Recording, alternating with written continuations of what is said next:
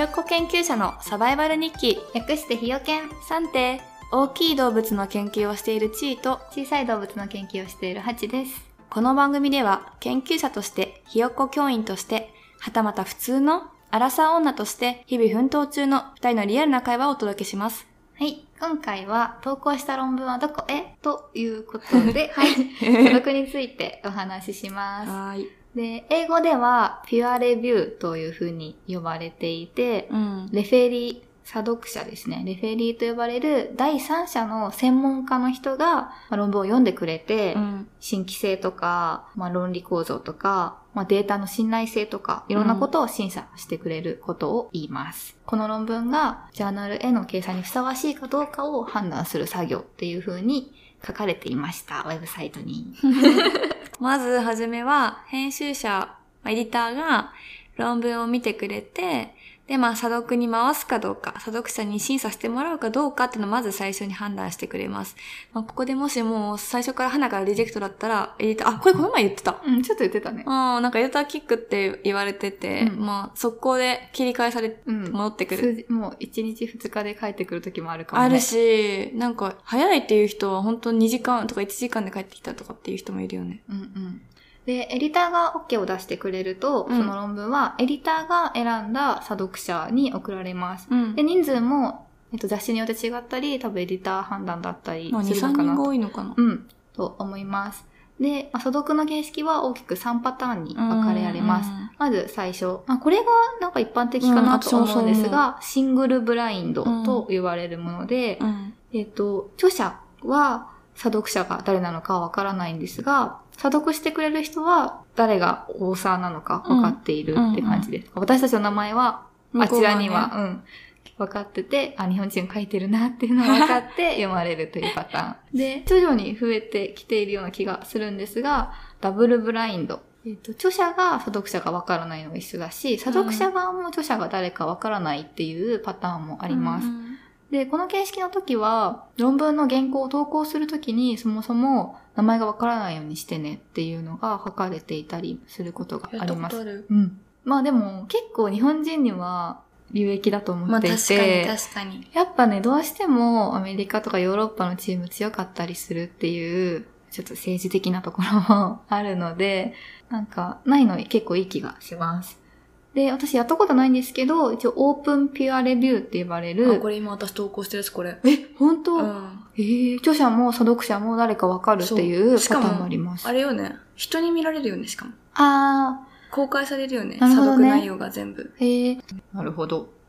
で、まあ、査読してくれるのは誰なのかっていうことなんですが、うんまあ基本的には自分の分野のすごい有識者というか、専門家うんの人がしてくれます。で、投稿作業の時にも少し説明しましたが、自分でこの人がいいですっていうのを推薦することもできます。と、この前は言わなかったんですけど、この人には送らないでくださいっていうねのも一応意思表明をすることができます。が、聞いたところによると、この人には送らないでって言われてるから、あえて送るエディターもいるらしい。マジで？いいね。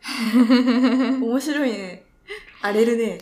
最終的判断はもうエディターのみぞ知るっていう感じです。え、そのエディターがさ、そのさ、さ、さそのチーム、いいね。そのチームのこと嫌いってこと？わかんない。面白い。えーで、査読にかかる時間はどれくらいですかね？あ、でも確かに結構時間かかるかも、3ヶ月とか。うん。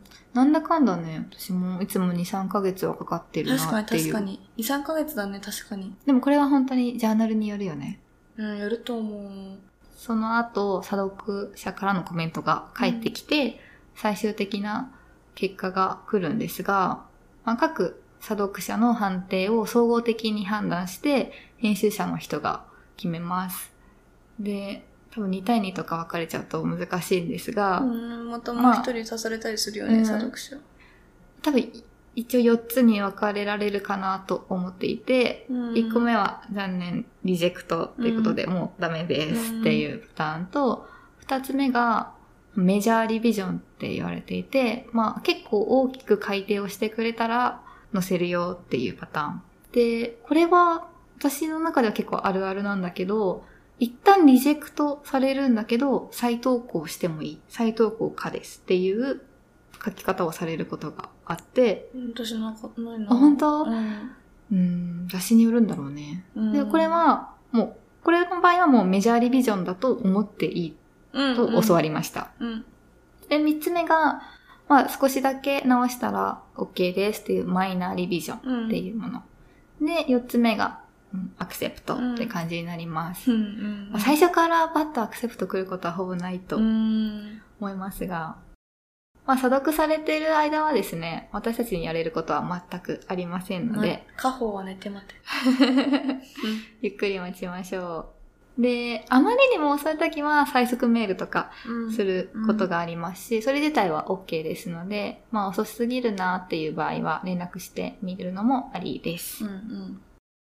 では、次回はどんな返事が来るのかっていうことだったり、リビジョンになった時はどうやって原稿を直していくかについて紹介していきます。はーい。